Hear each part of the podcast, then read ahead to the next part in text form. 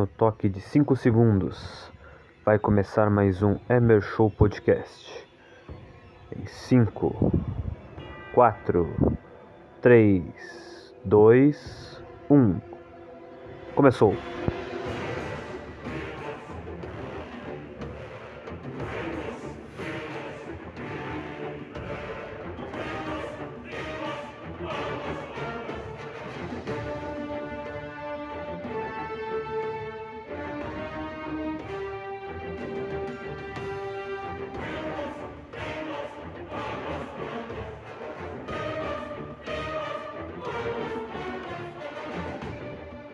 Começando mais um Emer Show Podcast, meus amigos.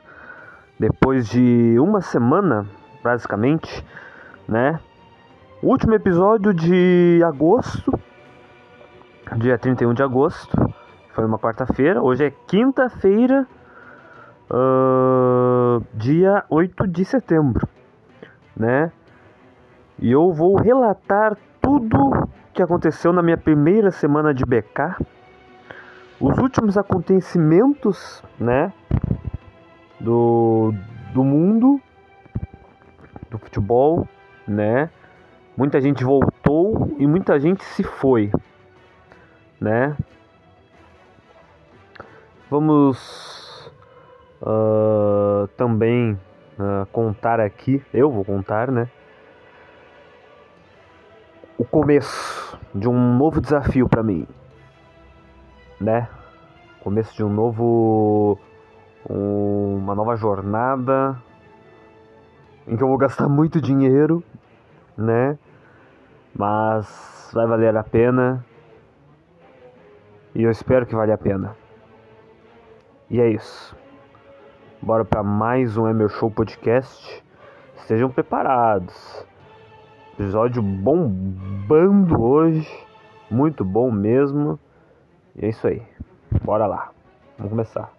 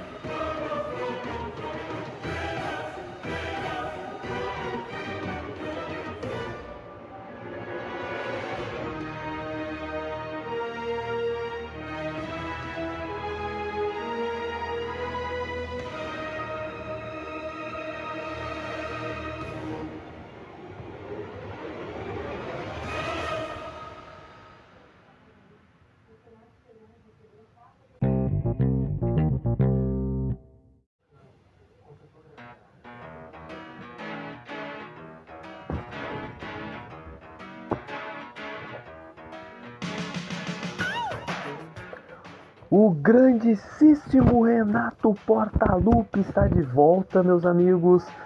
Depois de 500 dias, ele voltou para tentar subir o Grêmio de vez, já que Roger Machado foi demitido logo depois da derrota para o Criciúma, lá em Criciúma, em Santa Catarina, 2 a 0 para o Criciúma. E, né, na mesma semana o Roger não aguentou, não jogou nem contra o Vila Nova, né, na sexta-feira. Foi na mesma semana e não só Roger, como Denis Abraão, graças a Deus, caiu junto. Apesar de ele, de ele ainda estar na arena naquele dia para ver o jogo, né? Uh, Renato volta, já implementa suas coisas como ele gosta de implementar, junto com Alexandre Mendes. E vai à luta agora contra o Vasco da Gama, num jogo que é de Série A, porque são dois clubes que deviam estar na Série A. Uh, com, com 50 mil pessoas no estádio, quase 50 mil por aí, né? Ainda tem muito tempo para vender ingressos. Tem hoje, que é quinta, abriu público geral ontem, na quarta. Ainda tem amanhã, ainda tem sábado, né? E, né, praticamente vai esgotar o estádio mais uma vez, assim como contra, contra o Cruzeiro, né? Contra o Cruzeiro. E o jogo vai ser maravilhoso. Eu não vou poder estar lá, assim como não pude estar contra o Cruzeiro, porque eu esgotou muito rápido os ingressos mas não estarei lá por motivos de trabalho, né? Finalmente comecei no BK, né? Finalmente comecei no Burger King, né? O rival histórico do Mac, onde eu trabalhei também, né? Por nove meses eu trabalhei no McDonald's, ou quase nove meses por aí, faltou alguns dias para completar nove meses. E o Mac, né, Ana, que proporcionou muita coisa boa, ainda não tinha me proporcionado a, a possibilidade de ter o dinheiro para conseguir fazer a carteira de habilitação, né? A habilitação de moto. Hoje eu fui na, na, no CFC fazer esta artimanha, né? Hoje eu fui na no, lá no negócio, né, do CFC, lá do, do, do famoso Centro de Formação de Condutores, né? E fui fazer a minha habilitação. Amanhã pagarei a, a, o boleto, né, de R$ 362,05 para poder ter a chance de fazer o exame psicológico, né, no dia 10 às 9 horas, que vai ser daqui a dois dias, né, às 9 horas da manhã. E estarei lá, né. Mas mais sobre o BK, tô lá uma semana, já aprendi quase, praticamente quase todos os lanches, né, porque eu fico na cozinha, eu fico na mesa lá, né. No Mac a gente falava linha, mas a gente fica na cozinha, eu fico na cozinha, eu não saí da cozinha nessa primeira semana. E sei praticamente todos os lanches, quase todos os lanches. Assim como eu também sei muito sobre o Mac, eu vou aprender muito sobre o BK. Espero, né? Espero que eu consiga me manter por lá por mais tempo, por mais semanas, por mais meses e, no, se Deus quiser, por alguns anos, sendo um grande becaniano, né? Becaniano. Lá conheci gente que não tá há tanto tempo, né? Isso é bom, considero isso bom porque gente que já tá há mais tempo, assim, mais anos, já é uma coisa, né? Tem gente sim que tem lá seis anos, cinco anos, alguns anos de BK, porque já são coordenadores, supervisores e tal. Mas os instrutores que eu conheci são né, menos de um ano, né? Menos de um ano. Então, para mim isso já é bom, né? Para não ter tanta ladaia, assim, não ter tanta gente se achando, nossa, eu tô aqui há muito tempo, tu entrou faz uma semana só, não sei o que, não sei o que. Acho isso bom, acho isso maravilhoso. E, e não pretendo sair do BK, não pretendo né, sair tão cedo. Tem que aguentar no osso, né? É um pouco cansativo, é um pouco de, de destrói um pouco a mente, né? O cara, querendo ou não, destrói um pouco a mente. Mas eu acho que a gente consegue aguentar. Eu acho que a gente consegue aguentar. E vamos para as notícias, né, gurizada? Vamos para as notícias. Já dei a notícia do Renato, né? Dei a notícia de que começarei a fazer autoescola de moto, né? A partir do de, de eu, né, terminar o exame psicológico, passar no exame psicológico, né, eu vou conseguir fazer as aulas e ah, o que eu posso dizer? Aulas, aulas teóricas, 45 aulas, vai demorar um pouco para terminar elas. Em casa, né, no computador ou num ou num no celular, né?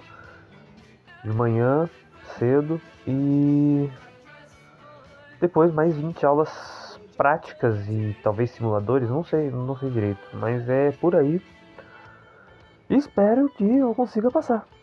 Eu acho que dá para passar, eu espero que consigo, consiga, né? Vou, vou tentar estudar bastante. E é isso. Não tem muito que, o que dizer neste momento. Então vamos para as notícias, né? Eu já até recebi um e-mail aqui do, de inscrição, né? De confirmação de inscrição no curso, né? Mas eu ainda não vou fazer login porque eu ainda não fiz, né? Ah, se vocês quiserem que eu leia, eu vou ler aqui, olha só. Sua matrícula no curso de aulas remotas foi realizada com sucesso. Para acessar sua conta e iniciar seu curso, clique no botão fazer login abaixo e utilize seu e-mail e senha cadastrados para acessar sua conta. Vamos para as notícias, as notícias do dia 6, 7 e 8, né? Vamos lá. Começando aqui. Uh, sob nova direção, mais um novo governo na era vovó Beth. Olha só, antes de falar da morte da Elizabeth, né? Rainha Elizabeth, a gente vai falar aqui um pouquinho aqui. O Reino Unido anunciou ontem, uh, terça-feira, né, na, no dia 6, que Liz Truss foi eleita pelo Partido Conservador como nova primeira-ministra britânica. Ela será a 15ª primeira-ministra nomeada pela Rainha Elizabeth, a terceira mulher, sucedendo Boris Johnson no cargo. É, a Rainha Elizabeth, infelizmente, faleceu hoje, né, no dia 8, e antes, né, um dos seus últimos atos foi uh, eleger a Liz Truss como nova primeira-ministra britânica, né. Vamos para a próxima notícia. Uh, tem alguns aqui. Uh, Galvão Bueno está faturando alto com a Copa de 2022 em campanha junto com a Ambev. Após ter anunciado sua aposentadoria da Globo, o narrador seguiu novos caminhos à publicidade. Sua ação na cervejaria lhe rendeu 15 milhões de reais, ô louco. Que da hora. Galvão ganhando muito é, eu vejo muitas propagandas, né, na TV. Vamos para uma notícia um pouquinho mais séria aqui. Mais painéis e menos chaminés no topo das casas brasileiras. No primeiro semestre deste ano, o investimento em geração própria de energia solar em telhados e terrenos brasileiros cresceu 50%. Esse modelo já se tornou a maior, a terceira maior fonte na matriz elétrica por aqui. As placas já representam quase 10% de participação no mercado, ficando atrás apenas das hidrelétricas e da energia eólica, que dominam o setor há muitos anos. Por que o hype? Os últimos meses foram duros para quem paga a, luz, a conta de luz. Você já deve ter percebido. Isso fez com que os consumidores buscassem alternativas mais baratas, ainda que no médio e longo prazo. Não à toa é bem comum ver empresas fornecendo descontos na conta de luz por meio da utilização da energia solar. Além do impacto positivo no bolso, com maior demanda para instalar painéis, o número de empregos no setor também cresce. Só entre janeiro e agosto houve uma alta de 43% em postos de trabalho. Uh, acabou a notícia aqui. Após corte de gás pela Rússia, bolsas na Europa caem. A torneira foi fechada. Na sexta-feira, a estatal, sexta-feira passada, a estatal russa Gazprom anunciou que não vai retornar o fornecimento de gás natural pelo Nord Stream 1, o maior gás, gás, gasoduto entre a Rússia e a Europa, desligado em agosto. Se antes a empresa dava como justificativa problemas técnicos, agora parece que o buraco é mais embaixo. Pela primeira vez, o porta-voz do governo russo admitiu que a interrupção se deve às sanções impostas ao país, dando a entender que o problema só será resolvido quando, o Ocidente cessar os bloqueios. Teve até vídeo institucional. Com o anúncio do corte na exportação de gás, os principais índices das bolsas europeias registraram queda de mais de 2% na segunda-feira. Qual a relevância? A declaração aumenta as incertezas sobre a dura crise energética na Europa o aumento da inflação nos, nos países impacta nas decisões dos investidores em colocar recursos no mercado europeu. A tensão no velho mundo ainda deve render alguns capítulos. É, tá difícil, a situação na Europa tá uma coisa bem caótica por causa da guerra e não sei o que. Não sei por que não termina essa guerra nunca, né? O Putin é foda.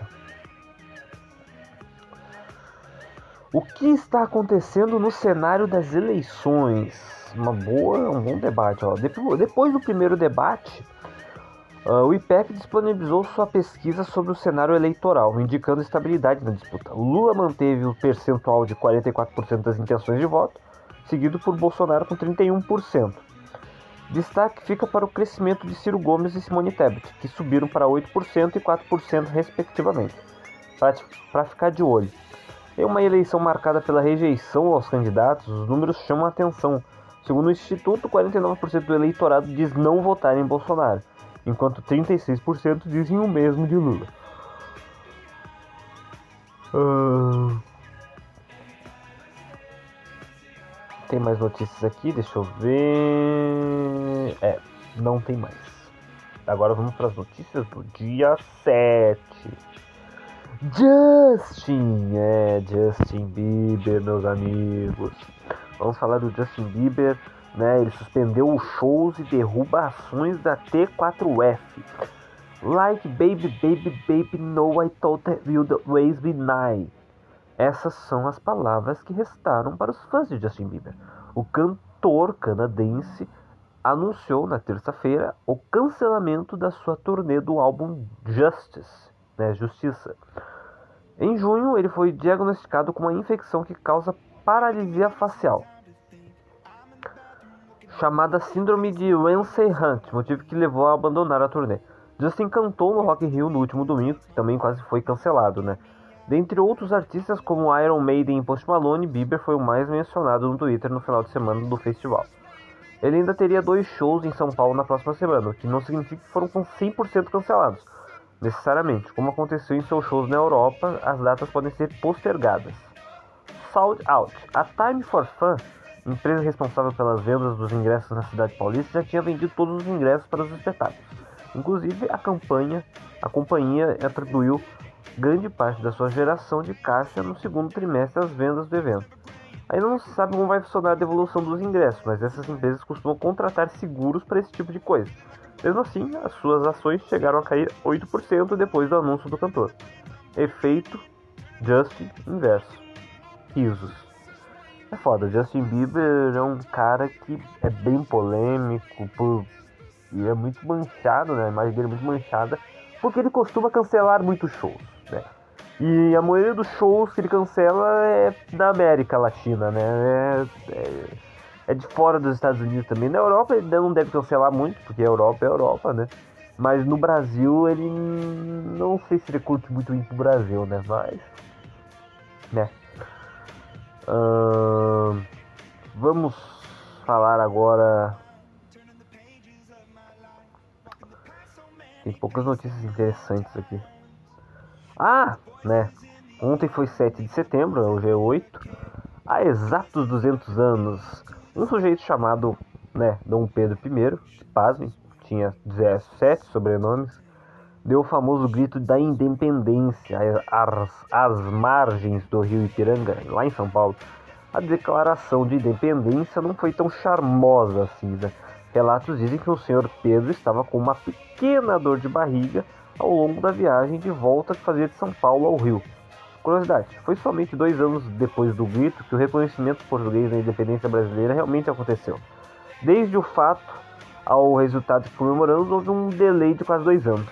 Caso queira né, ver uma explicação mais profunda, se você tiver o T-News aí no seu e-mail, né, você pode ir, ir no link, né, e feliz dia da independência. Viva o Brasil. O que achamos de legal pela internet? É o que o TNews colocou aqui. Uh... Uma lista com 40 melhores documentários na Netflix. Vamos ver aqui os 40 melhores documentários da Netflix. Documentário de 2019, o Nosso Planeta de, 2000, é, de 2019 o Dilema das Redes 2020, né? O Mistério de Marilyn Monroe, gravações inéditas 2022. Inclusive, vai ter um filme da Marilyn Monroe que se chama Blonde, que vai ser lançado acho que esse mês ainda, ou mês que vem, que estrela a Ana de Armas, né? A grande Ana de Armas. Make a Murderer de 2015, que continua sendo. Uh, gravado, né? É uma série documental da Netflix que acompanha a vida de Steve Avery durante uma década, condenado pela, pela morte de uma. Quem que está? Não, não acredito que parou minha música, não é pra parar minha música. Caralho. Eu pensei que alguém tinha me ligado. Caralho, meu Deus, cara. Sai daqui. Tira isso aqui. Pera aí. Saiu. Agora não vai vir mais nada. Sai, porra. Bota minha música, caralho. É isso aí. Eu tava falando do Justin Bieber, eu, o Justin Bieber tá, tá tocando agora aqui, ó. Olha aí, ó. Grande Justin Bieber. Volta pra porra da notícia, o celular tá dentro, tá full. Uh, não sei muito ler bem inglês, né? Abstract Theatre of Design, né? Uma, um documentário sobre design. Winter on Fire, né? O Cranes Fights for Freedom. Indicado ao Oscar 2016 na categoria Melhor Documentário, Winter on Fire, Inverno de Fogo, narra os eventos que marcaram a onda de protestos conhecida como Euromaidan e culminaram na deposição do, do presidente ucraniano naquela época, né? 13 terceira emenda de 2016, Lança dos Pássaros, uh, Wild Wild Country de 2018, Virunga de 2014, T-Square de 2013, Don't Fuck With Cats, Uma Caçada Online de 2019, Explicando de 2018, A História de Deus com Morgan Freeman de 2016 a 2017, The Game Changers de 2018, Ícaro ou Icarus de 2017, uh, Hero Dreams of Sushi, o sushi, o, o sushi dos sonhos de Hero, uma série sobre su, sushi, conversando com o serial killer Ted Bundy, grande Ted Bundy, né? Pau no cu do caralho. Miss Representation 2011, Blackpink Light Up the Sky de 2020, né? Um bagulho sobre uh, K-pop, né? What Happened Miss Mon, em 2015. Tiger King, A Máfia dos Tigres. La Casa de Papel é o Fenômeno, de 2020, né? Um documentário. Homecoming, A Fama by Beyoncé, filme da Beyoncé, né? Um documentário da Beyoncé. American Factory, Indústria Americana, 2019. What the Health, de 2017. Miss Americana, de 2020 uh, sobre a Taylor Swift, tá? Quem gosta da Taylor Swift. Uh, Period End of Sentence 2018, Os Últimos Casares de 2019, Fire Festival Fiasco no Caribe de 2019, Holten de 2018 e 2019, né?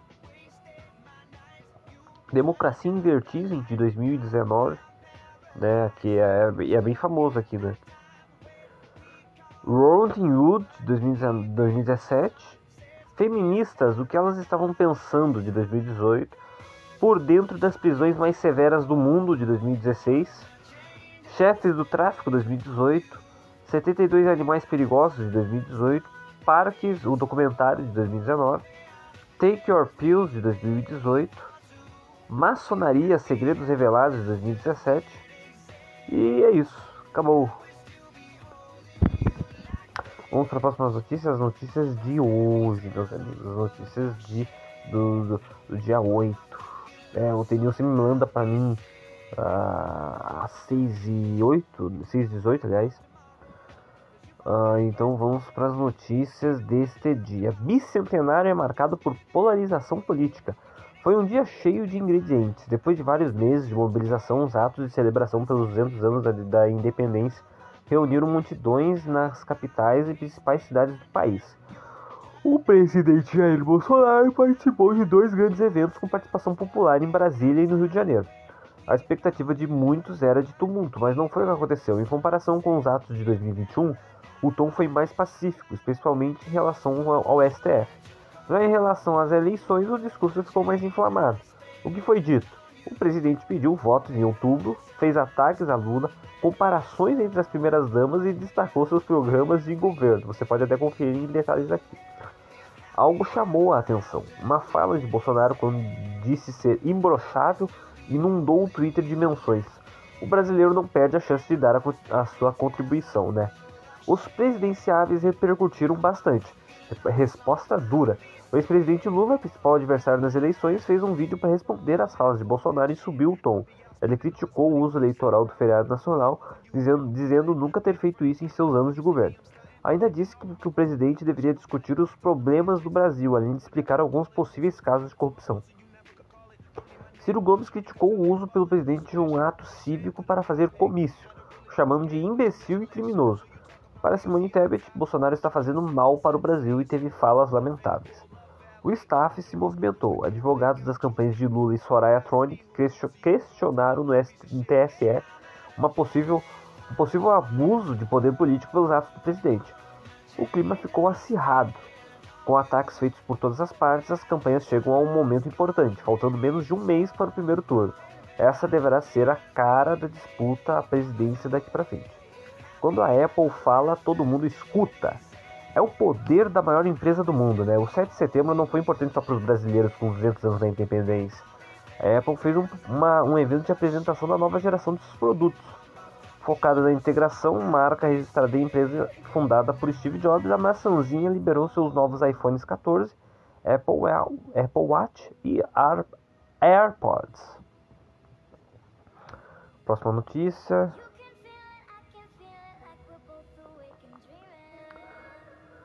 Uh, toparia entrar em uma fila de 10 mil pessoas por um hambúrguer? Não é só o lançamento da Apple que tem filas, o responsável da vez foi um hambúrguer de pão, carne e queijo como qualquer outro, da rede do youtuber Jimmy Donaldson. No último domingo foi aberta a primeira loja do Mr. Beast Burger, uma fila de 10 mil clientes. Para ter uma ideia, foi o recorde de hambúrgueres vendidos em um dia por um único local. Explicando melhor, também conhecido como Mr. Beast, o youtuber foi a segunda pessoa mais bem paga do YouTube em 2020 no entanto, o influenciador decidiu ir além das câmeras e criou o Mr. Beast Burger. A rede de fast food começou em 2020 apenas com entregas em casa. Com o andar da carruagem, foram abertas 300 Dark Kitchens de uma vez. E agora já são mais de mil na América do Norte e na Europa. Doideira. Que loucura. Próxima notícia, que pode ser a última. Uh, sabe quando o irmão mais novo é a cara do mais velho? Voltando, né? Pra. Pra Apple, não. Todo mundo tem uma pessoa. Uh, ler o T-News não, não precisa ser uma tarefa, tarefa solitária. Viu algum conteúdo que gostou e fez você se lembrar de alguém? Compartilhe. Funciona até como desculpa para quebrar o gelo. Pensa bem.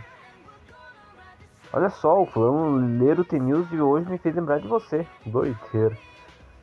Tá bom, acho que foi isso tem mais nada e vamos falar, né? Eu vou até o Insta do Desarmando que ele postou ontem. Um bagulho sobre o Atlético Paranaense. Vamos lá. Você acha que como um cartola ser o maior nome da sua história de um clube? Superando os protagonistas que marcam gols, defendem a camisa em campo e levantam as taças?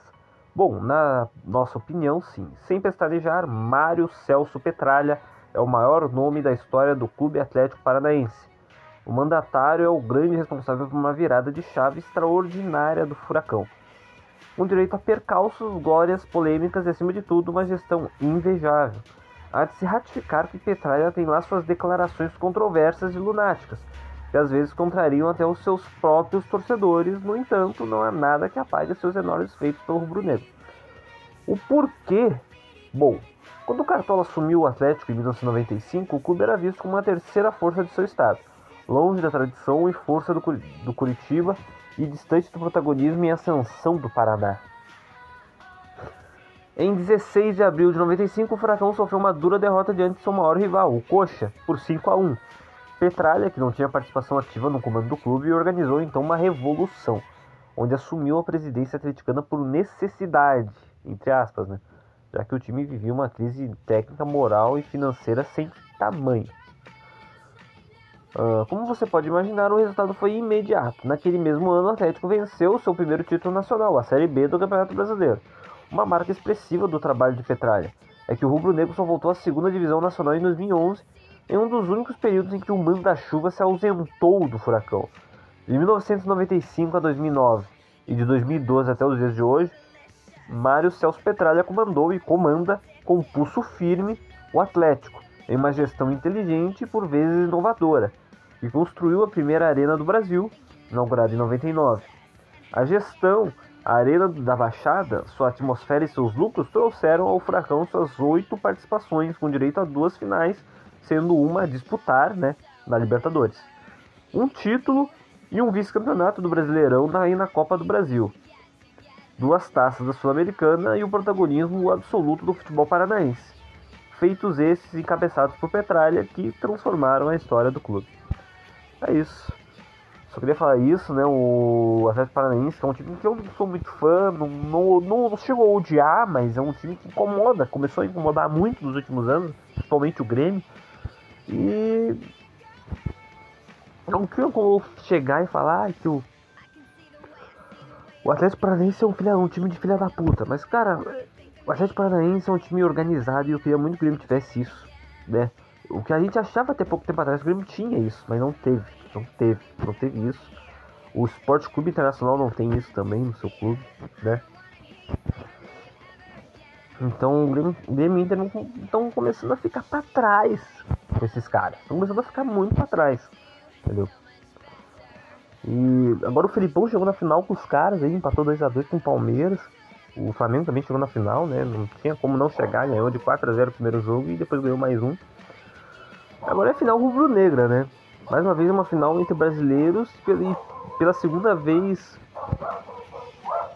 pela terceira vez na história, né? Uh, uma final entre técnicos brasileiros, já que ano passado tinha o Renato e o Abel Ferreira, né? Mas inclusive o Renato perdeu duas finais pro Abel Ferreira em 2021, né? O Abel, vai, o Abel sentiu falta né, do, do, do Renato do, do, do nesse ano, né? Não enfrentou o Renato, não enfrentou o Renato e ainda não ganhou nada, né? Só ganhou a Sul-Americana, se, bem me lembro, e, e. E foi isso. A Sul-Americana e o Campeonato Paulista. Eu acho que não vou fazer nenhuma recomendação de filme, porque essa semana em si eu não vi nenhum filme. E, caras, não tem muito o que falar, né? Comecei no BK, vou começar um novo desafio em na autoescola. Tenho que resolver uma situação de, de dinheiros para pegar ônibus ou Ubers, né, para ir para casa de noite depois do serviço. Uh, e várias outras coisas que eu tenho que resolver. É isso, não tem muito o que falar.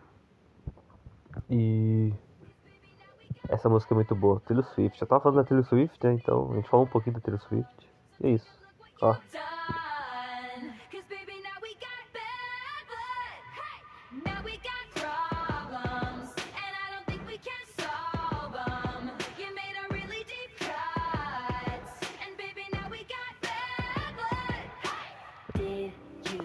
Então vamos terminar esse podcast, cruzada. Espero que vocês tenham gostado. Espero que ah, eu tenha feito uma boa companhia, né? Nesta quinta-feira, dia 8, pós-feriado. E é isso. Mais um episódio do Emer Show Podcast. Estamos quase chegando ao episódio número 90, né? E eu espero fazer mais alguns episódios para chegarmos este ano, né, no episódio, né, para chegar no episódio número 100, eu tenho que fazer até o até o episódio 38 nessa temporada. Esperamos, né? Esperamos que aconteça. E é isso. Valeu, falou e acompanhe com os olhos.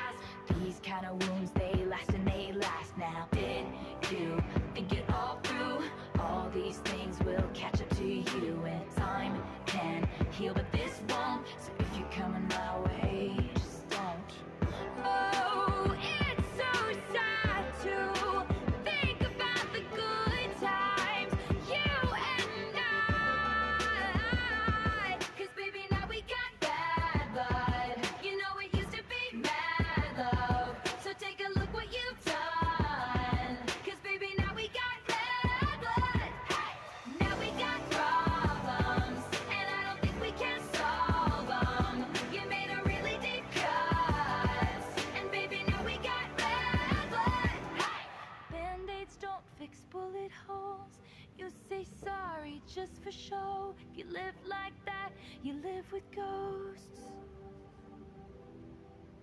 Band aids don't fix bullet holes. You say sorry just for show. If you live like that, you live with ghosts. Mm. If you love like that,